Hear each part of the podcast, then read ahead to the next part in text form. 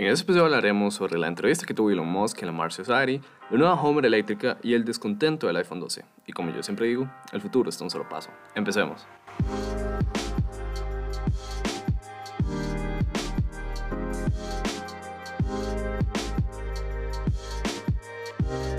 ¿Cómo están? Espero que bien. Soy Jorge y les traeré las noticias de las últimas dos semanas.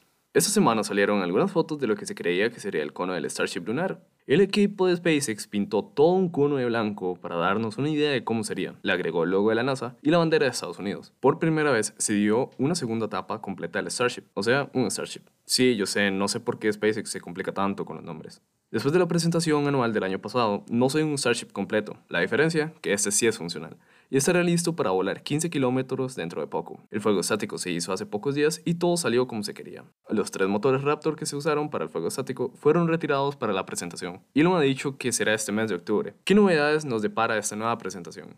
El domingo pasado hubo un nuevo lanzamiento del proyecto de Starlink, en el que participó una primera etapa que ya se había lanzado cinco veces. Ese fue su vuelo número 6. Al haber logrado el lanzamiento y aterrizar perfectamente, tendrá la oportunidad de volar por una séptima vez acercándose cada vez más a la meta que tenía SpaceX de reutilizar el Falcon 9 10 veces. Elon en un tweet dijo que era incluso posible reutilizar una primera etapa 100 veces. Obvio este número es increíble y suena imposible. Mencionó que solo se necesitaba cambiar los escudos térmicos que se encuentran en la parte inferior del cohete y haría falta cambiar algunos motores Merlin por la cantidad de residuos que tendría la mufla o escape. Sinceramente, a mí me parece una pérdida de dinero hacer esto, porque sería mejor lanzar una nueva tapa antes que cambiar una ya utilizada unas 50 veces. Con el motor Raptor será muchísimo más fácil limpiar los residuos de las tuberías, por ser un motor con un funcionamiento completamente diferente en el cual se utiliza el 100% de su combustible y oxidante. Sin duda, SpaceX consigue todo lo que se propone. La semana pasada, el CEO de SpaceX se reunió con la empresa de Mars Society para hablar algunos temas en relación con las metas de SpaceX y responder algunas preguntas. Robert Subrin es un doctor ingeniero aeroespacial y es el fundador de Mars Society. En este caso, el que le está haciendo las preguntas a Elon.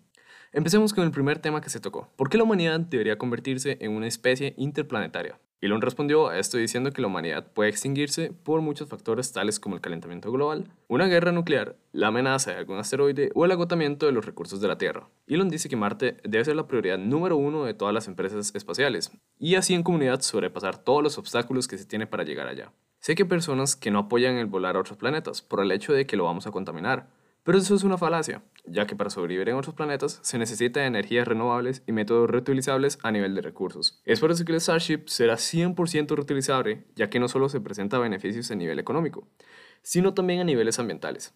Elon mencionó que es crucial llegar a Marte lo antes posible, y antes de una tercera guerra mundial. Esta guerra se especula que será una guerra por la falta de recursos y sobre todo el agua a nivel mundial. Y dice esto ya que enviar humanos al espacio luego de una guerra no es tan fácil. También mencionó que no solo llegar a Marte, sino también crear una pequeña ciudad sustentable ahí. También menciona el por qué el Starship será diferente a los demás cohetes construidos. El modelo del Starship es así, ya que su propósito es llevar la mayor cantidad de carga a otros planetas. Los cohetes convencionales no pueden hacer esto porque la mayoría del peso que el empuje debe cargar es su combustible y oxidante. La manera en la que el Starship se cargará de combustible resolverá este problema. Orbital Refueling es el nombre que recibirá esta manera de llenar el cohete. Y como su nombre lo dice, el cohete se cargará de combustible y oxidante en órbita, para que así pueda cargar una mayor e igual cantidad de carga a órbita u otros planetas. Primero se llevará el Starship con las 100 personas y se dejará en órbita. Luego el Super Heavy regresará a la Tierra y será cargado con su Starship, lleno de combustible para que así se lo traspase al ya antes lanzado, y así comenzará el camino al planeta rojo. Roy le preguntó a Elon cómo veía el futuro del Starship y él le respondió con estimaciones porque no puede hacer públicas algunas fechas. Dijo que estaba seguro en un 80-90% que el cohete iba a volar hasta la órbita el próximo año y un 50-60% que el prototipo iba a volver, a lo que siguió con que iban a perder varios prototipos antes de lograr un aterrizaje exitoso, con la maniobra tan difícil que se debe hacer. Algo que recalcó fue que la misión de SpaceX no es lineal, sino que con cada prueba, ya haya sido un éxito o no, se trata de innovar lo mejor posible, y un ejemplo es con el Falcon 9, que cada nueva primera etapa es diferente a las que se están reutilizando. Esta es la diferencia de SpaceX con las otras agencias espaciales. Es por eso por lo que es la empresa espacial privada de la que más se habla a nivel de logros y proyectos. Elon también habló sobre la posibilidad de poner en órbita marciana una constelación de satélites Starlink, y no necesariamente tener internet ahí. No sé si han visto la película The Martian. En resumen, es una película que retrata cómo sería la primera misión en Marte, y aunque los primeros momentos son emocionantes por conseguir el mayor logro de la humanidad, los días siguientes se vuelven un infierno. Uno de los problemas que se veía era el problema de comunicación que había entre la base en Marte y el centro de control que hay en la Tierra. Eso pasa por las ondas de radio que se utilizan al transmitir mensajes fuera del planeta. Les explico. Las ondas usadas actualmente para comunicarse de los satélites a una antena de la Tierra son radiofrecuencias, y este es un tema muy específico, pero se lo resumiré. Las frecuencias de radio pueden contener más información a la hora de transmitir un mensaje, pero son más lentas en comparación a la comunicación óptica.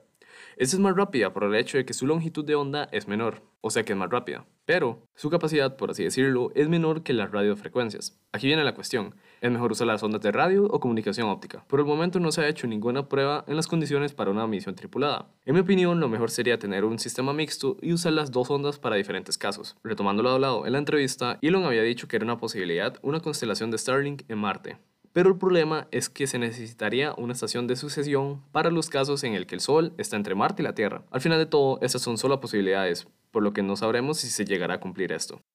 El 16 de octubre Tesla anunció unos pequeños cambios al Model 3. Empecemos con lo primero, y eso es lo estético del auto. Han cambiado los rines o los aros, en España se les conoce como llantas, del vehículo. Las de 18 pulgadas han cambiado un diseño más apegado al diseño del Model 3. Las de 19 son aros que darán un poco más de autonomía. Este estilo ya lo tenía el Model S, pero la primera vez que se ven en el Model 3. Y los últimos son las de 20 pulgadas, llamadas las UVA Turbine que tienen un diseño más deportivo. Podrían dar más autonomía y velocidad al auto. Ya saben, por el peso y la aerodinámica que tiene este diseño. Ya para terminar con el exterior, han puesto un motor automático en la cajuela, maletero, y es que era confuso porque Tesla no había decidido ponerle automatización a esto. A nivel mecánico, Tesla decidió agregarle la bomba de calor que solo tenía el Model Y. La bomba de calor lo que hace es eso, mantener caliente los componentes del auto. Antes de que Tesla usara esa bomba de calor en el Model Y, sus modelos se calentaban con resistencias calefactoras, y esto por consecuencia hacía que la energía usada para generar ese calor sea de las baterías. Hoy esto hacía que el auto tuviera menos autonomía por la mayor demanda de energía que se tenía. Pues bien, al implementar esta bomba de calor, se eliminó esa demanda extra para las baterías. Y es que la bomba de calor funciona como un aire acondicionado invertido, recoge el calor proveniente del exterior y lo transfiere hacia los componentes. Aparte de la bomba de calor, mejoraron la autonomía en general del auto, pero no solo del Model 3, sino también de los cuatro modelos. Y por el momento Tesla no ha anunciado cómo es que lo ha hecho. Las tres versiones del Model 3 mejoraron así. La versión estándar ha pasado de 402 kilómetros a 423. La de gran autonomía ha pasado de 518 a 568. Y por último, la versión Performance pasa de 481 a 507. Solo esperemos que el precio de los modelos vayan bajando conforme a los años para que Tesla logre alcanzar su objetivo, que es lograr que todos los autos en carretera sean eléctricos. Hace poco Elon anunció por Twitter que Tesla estaría sacando la beta del Full Self Driving para algunos conductores. Para los que no saben, esto es el modo de autopilot completo, que permite leer señales, cambiar de carriles solo, estacionarse por sí solo, ese estilo de cosas. Con esto quiero decir que Tesla está cada vez más cerca de tener una conducción autónoma completa, sin necesidad de tener a alguien detrás del volante para vigilar o actuar en caso de algún accidente. Digamos que todo esto pasa antes del 2025. Eso suena muy optimista y surrealista, pero puede ser verdad. Veamos. Este tema también viene de la mano junto a los robotaxis, que Elon había prometido hace años, pero recordemos que es Elon, una persona muy optimista con las fechas, pero algo en lo que sí es realista es el producto final. Los robotaxis se esperan desde hace años porque es un proyecto en el que se puede poner el Tesla de uno a trabajar como si fuera un taxi. Y así podría tener otro ingreso sin necesidad de gastar tiempo. El problema es que para este proyecto se necesitaba el Full Safe Driving, versión final, llamémoslo así. Y por el momento no se había hablado nada de este software. Hasta ahora, Elon anunció por Twitter que algunos Teslas recibirán una actualización con la beta del Full Safe Driving. Ya hay algunos usuarios que han compartido imágenes y videos de cómo es esta actualización. Al ver los videos, se nota que el auto ya puede hacer giros, maniobras que antes no podía. Un ejemplo es hacer un giro en L o pasar por una rotonda sin que tenga ningún tipo de problema. El objetivo principal del Full Self Driving es que cualquier Tesla pueda pasar por una calle por la que nunca haya conducido y pueda tener el control como si fuera un humano. Eso se logra gracias a que todos los Teslas están conectados a una inteligencia artificial que actúa como un cerebro dentro de la propia nube de la compañía.